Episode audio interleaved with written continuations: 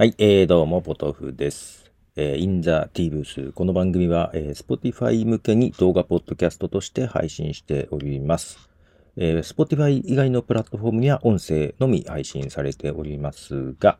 えー動画の方は YouTube の方にもアップしておりますので、よろしければそちらでもと。メガネ忘れてきました。まあいいか。このまま行きましょうか。えー、っとですね。まあ、この番組はですね、普段、ポッドキャスト配信をしている、えーまあ、その裏話、裏側、えー収録現場からみたいな感じですけども、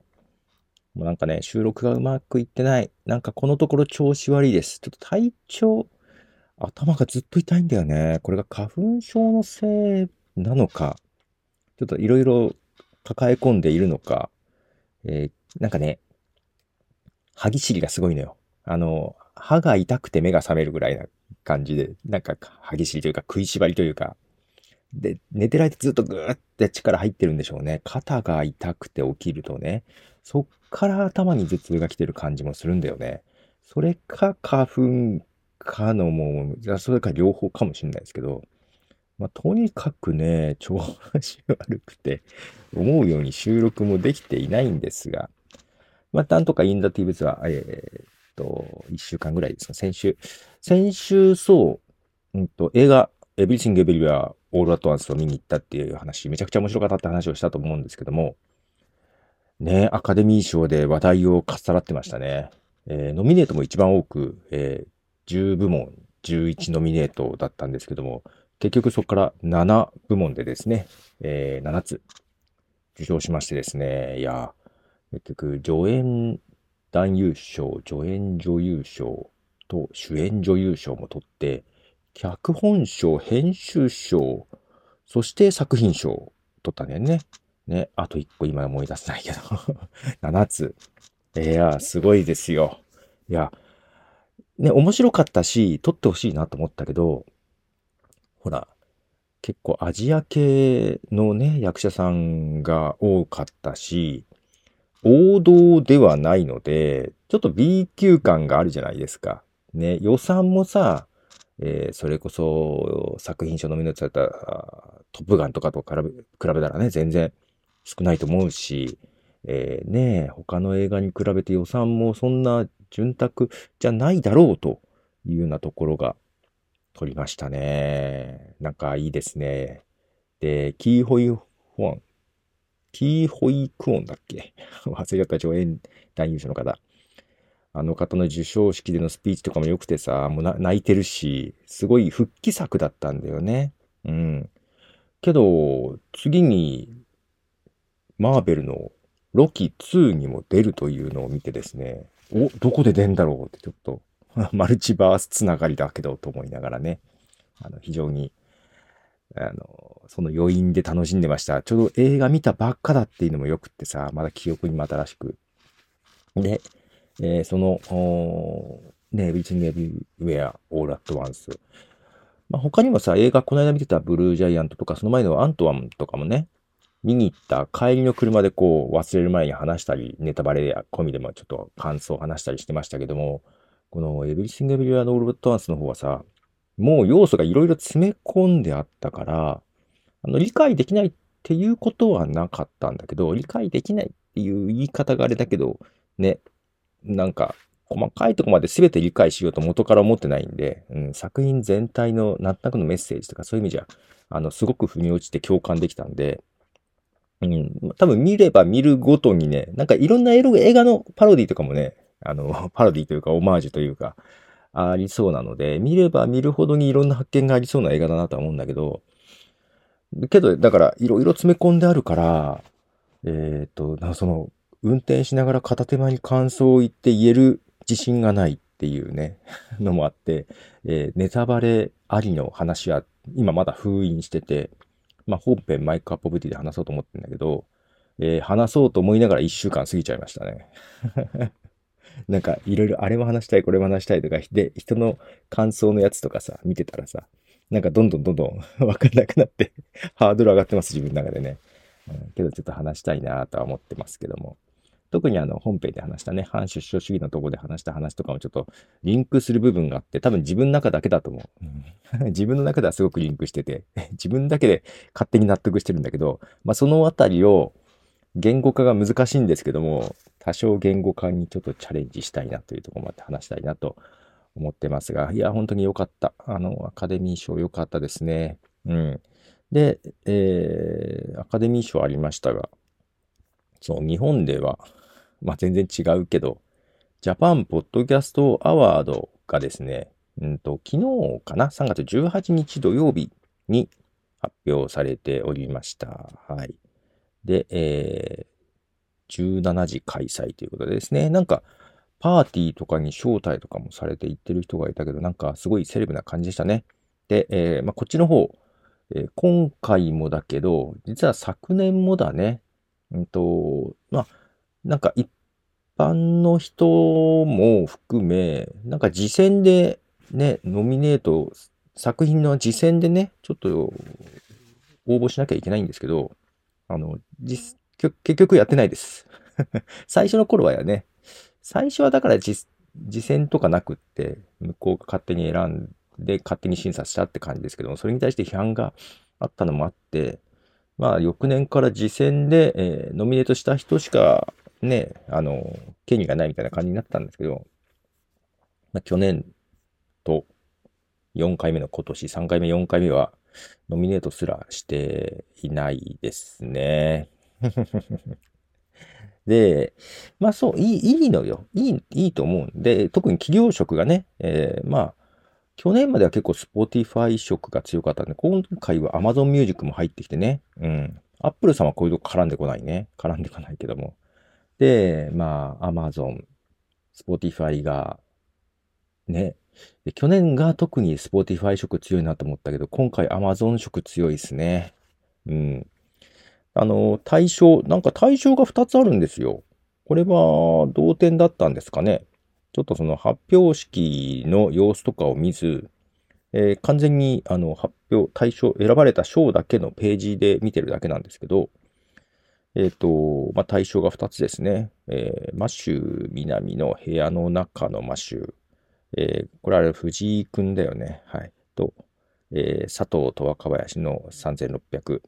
うん。あの、両方ともね、あの、 Audible 限定です。で、まあ実は Audible 契約してたんで、両方とも聞いたことあるんですけど、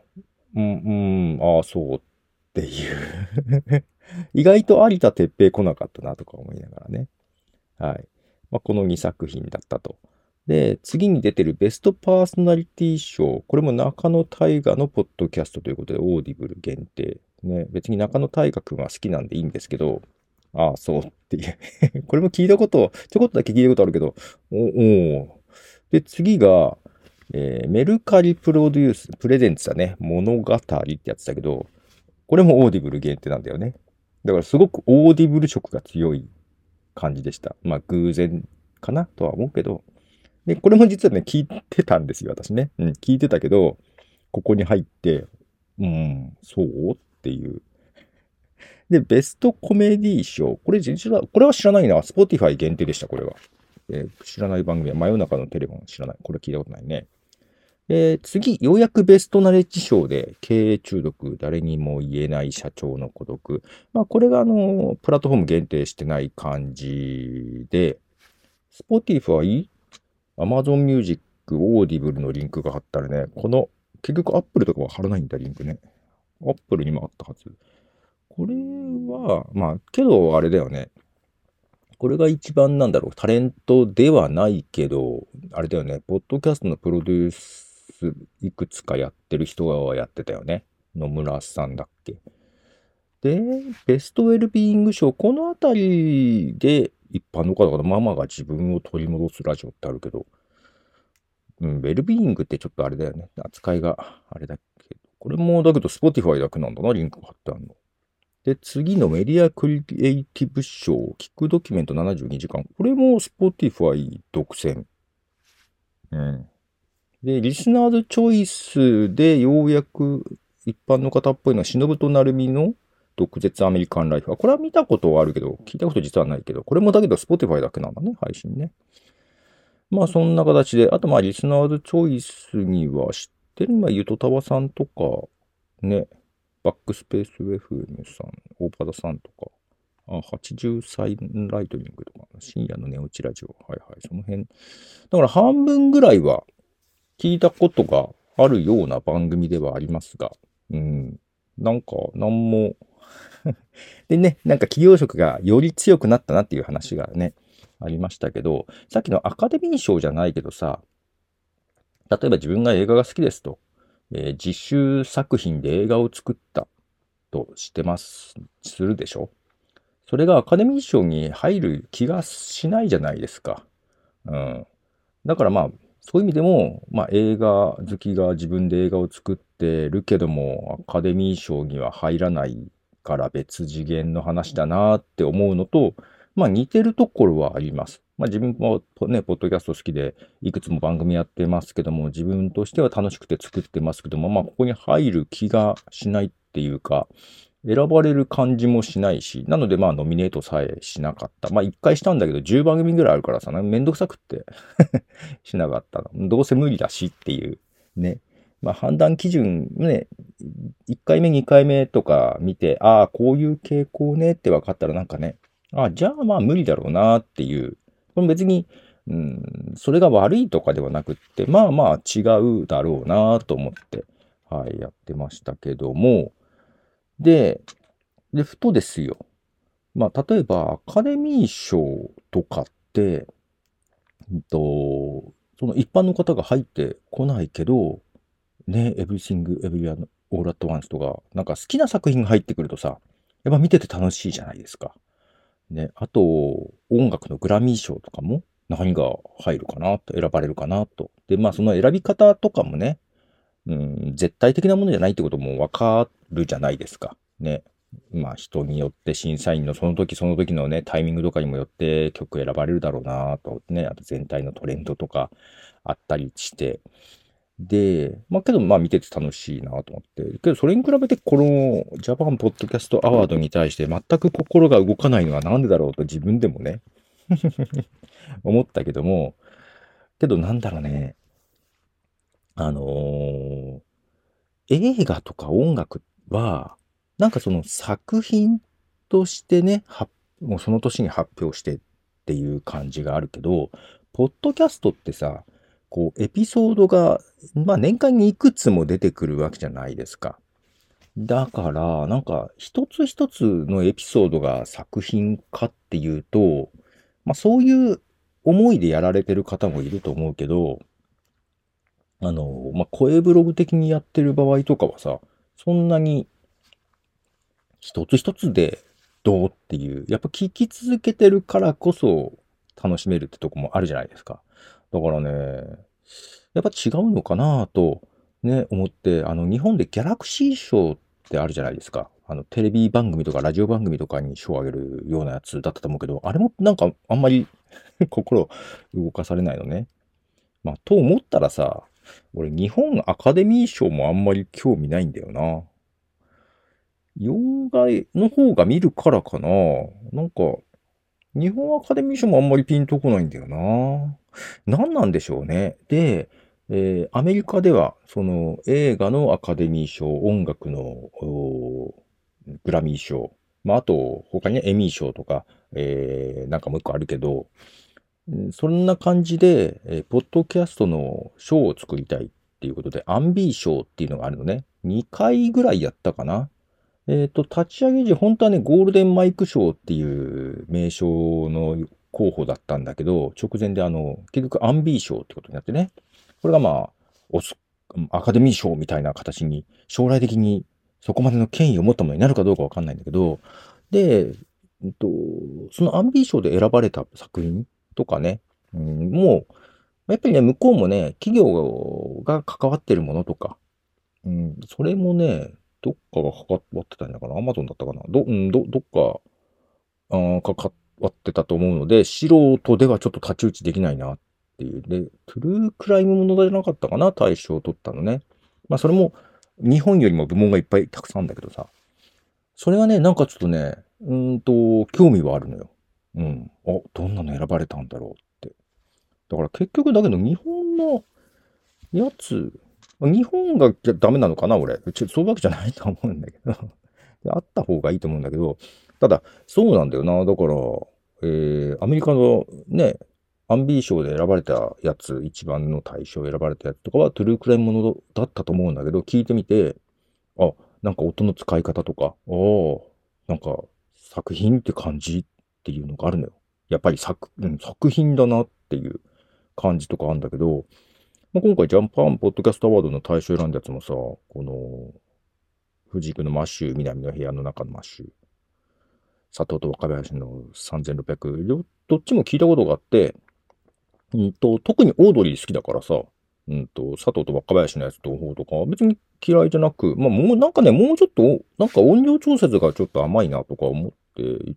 て、だから聞いてても、なんかもうちょっと聞きやすくできるんじゃないかなとか思ったけど、ただどっちもなん、なんだろうな、ラジオじゃんっていう感じ。うん、ラジオ、ラジオっぽいよね、と思って。ベストパーソナリパーソナリティ賞の中野大学のやつとかも、うんと、ラジオじゃんっていう。なんか地上波のラジオでやっててもおかしくないやつじゃんと思ってさ。なんか、まあ、ラジオの枠組みの中のものを、ポッドキャストで評価してる感じ？ああ、そういうのだっけっていう。ね。だから単純にその審査員に選ばれた人がまあ聞いて、その人が普段ポッドキャスト聞くかどうかわかんないけど、別に聞いてなくてもいいと思うんだよ。うん。エンターテイメントとして、えー、どれが一番面白いかっていうことで選んでいると思うんだけど、だから、ノミネートをチョイスする時点で、やっぱちょっと偏ってる感じなのかななんか、これこそラジオじゃできないよね。ポッドキャストだよねっていう感じでもないんだよね。まあもちろん、トゥルークライムみたいなやつも別にラジオでもできると思うんだけど、なんかだけど、えっ、と、向こうもうちょっとシーズン、ワンシーズン、例えばワンシーズン12回で一つの、えっ、と、犯罪を追っかけてとかいう形で、一つのパッケージみたいな形ができて、それまたダウンロードして、えー、自分の好きなタイミングで1から順番に聞くこともできるし、同じの何回も聞くことができるしっていうところで、まあ、地上波のラジオのタイムリーさとちょっとまた違ってダウンロードして聞くパッケージみたいな感じがさ、やっぱちょっとあると思うんだよ。なんかそういう感じがすごく薄くてさ、なんか、そうだっけっていう。なんか去年も企業職強いなとは思ったけども、去年以上に今年の方が、なんかラジオの縮小版だっていう感じで、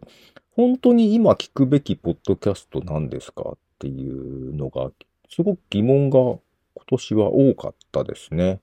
うん。まあまあ、ちゃんとその受賞した理由とかね、そういうの見てないですけども、その辺はまた後日公開されるのかな？選考理由みたいなやつはね。うん。けどなんか、うーんと、そうだっけと。で、まあこういうとこにまあ一般人として別に、まあ入りたいっていうほどもないんだよな。別にそんな 自分の作品はそこまで作品作品として作ってないから、普段の声ブログ的なのだから別にいいですわこういうものじゃないですわ、と思うけど、選ばれたやつもそういうものじゃない、じゃない？どうですか？このあんまり聞かれていない番組でちょっとこんなことを話したりね していますけど。さあね、じゃあまあまあ、こういうのは続いていくと、あのー、ね、どんどん良くなっていけばいいんですけど、良くなっていってますか？わかりませんけどね。な、なんかね、うん、本当になんかか、年々ちょっと興味が薄れていくのはなぜでしょう？いやいや、うん、わかるんだよ。だけどなんか、なんかやり方がもうちょっとありそうな気がすんだよな。なんだろうね。うん、まあだから、じゃあ、ね、自分がいいやり方があるかっていうと別に今別にこういう風にしたらってんだ、そんな思いついてはないんだけど、なんかもったいない感じはね、してます。まあ、ただその、アフターパーティーみたいなやつにななんか招待して、まあ、ちょっとセレブ的なやつやってるのなんかだけど、時代には合ってないけどね。けど、アカデミー賞とかも派手じゃんね。レッドカーペットとかね、あって。うん、なんか、ああ、まあけどあれもな、なんかもうちょっと、なんだろうね。なんかもやもやしております。こんなこと話してたら、い、かんいかん。あの、時計見ずに話しちゃってますが。そんなことで、うん、今年、今年は今週、てか先週か、先週はですね、Everything Everywhere All at Once。まあ、こちらのアカデミー賞で感動しておりまして、はい。まあ、それがあまりにも良かっただけに、えー、ジャパンポッドキャストアワードになんかちょっと、不思議と、なんか疑問しか浮かんでない感じですね。そう、あと、ブルージャイアント。ね、あの、漫画でブルージャイアント・シュプリームをですね、先週話したっけかね、先週7巻まで読んでて、そう、7巻をさ、えー、漫画喫茶で読んでて、ずっと涙が出てきてさ、ずっとハンカチを持って7巻、もう7巻なんかずっと全編 泣きながら読んでたんですよ。で、まあちょっとそこで一旦ちょっとね、ちょっと話的にもちょっと区切りがあったんで、ちょっと休憩と思って休憩してですね、1週間経ちまして、えー、シュプリームがね、全11巻なんで、えー、8、9、10、11、4冊をですね、読んできました。で、これがですね、えー、まあ7巻でちょっと泣けたじゃないですか。8巻、8巻から11巻まで、ずっと泣いてまして なんでこんな泣けるの？と思って。あのね、ピアニストの雪国のね、あの、主人公にした小説、えー、小説ピアノマンってやつ、それも読み終わったんですけど、それもね、最後の方ずっと泣けてたんですけど、なんかね、映画よりも 泣ける。ダメだね。ダメだね。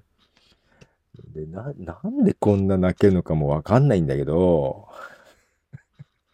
むちゃくちゃ泣けてます。びっくりするぐらい。あんなに泣けなかった人が。じゃあ涙もろくなったかっていうと、あのさ、Everything Everywhere All at Once? これも泣けるっていう人は言うのよ。なんか、え、ハッシュタグエブ泣きとかも書いてあってさ、なんか公式サイトにもさ。いやいや、1ミリも泣けなかったのよ。え、泣く場所なんてあんの？あの映画でと思って。えー、ね。いや、だから、ね、前からサッカー漫画はなぜか泣けるってなったけど、サッカー、ジャズ、あのね、ジャズなんだけど、すごいジャズってさ、うんと、ロックのバンドと違ってジャズのバンドって結構個人個人、ま、なんだろうね。みんな自分が一番ぐらいな感じ。個人プレイな感じでさ、なんか、バンドより、バンドっていうチームというよりは個の集まりぐらいな感じがあって、その中で切磋琢磨したり喧嘩したりっていう感じが、なんかちょっとスポーツ的な感じがあるよね。体育会系的なノリもあるなと思ってて、そういう体育会系のノリがダメなのかいいな、いいのかな、自分の中ではね。あのー、そのバンドの中で、喧嘩して、喧嘩しながらなんかいいもん作ってくっていう感じのところとかが大好きなんだよね、多分ね。で、それの、えー、決勝みたいな感じででっかいフェスに出た時とか、なんかそういうのがね、もう泣けて泣けて、そのでフェスを作るための裏方の人の苦労とかもなんか泣ける。ものづくりとかだったの好きだからさ。そんな感じですね。ブルージャイアント・シュプリーム、えー、読みましたが、えー、読み終わりましたが、もうボロ泣きです。で、この後ですね、えー、ブルージャイアントで、ブルージャイアント・シュプリームは、えっ、と、ヨーロッパのドイツ編だったんですけども、えブルージャイアント・エクスプローラーってやつが今、まあ連載中ですけども、え出てて、これはもうアメリカに渡るんだね。えー、こっちも一巻だけ読んだけど、うんと、まあ一巻だからまだちょっとそんなにまだね、物語が大きく動いてるわけじゃないけど、まあ結構好きな感じではある。えー、まあだけどこの辺はちょっとね、まあ一旦は、シュプリームまで読んでちょっと気が済んでます。はい。これ映画化しないかな俺、シュプリームの方が好きなんだよね、やっぱりね。なんでかななんでだろう。まあ、音楽的に成長していってる感じも含め、うん。よかったね。ということで、はい。えー、長々と喋ってしまいましたが、えー、in the T ブースでございました。えー、メガネを忘れたままお届けいたしましたということで、あのー、ポッドキャスト、Spotify では動画で配信してますので、よろしくはそっちでチャンネル登録じゃないね、言葉的にはフォローだね。あと、他のね、プラットフォーム音だけは言ってますので、フォローお願いしますと、YouTube の方。えっ、ー、と、あとさ、切り抜けで TikTok とかもやってんだけどさ、なんかちょっとそっちも、TikTok のライブ配信したいんだけどさ、1000人集めなきゃいけないんだって。遠いなぁと思って、どうやって集めたらいいんでしょうね。っていうことで、言葉でした。じゃあね。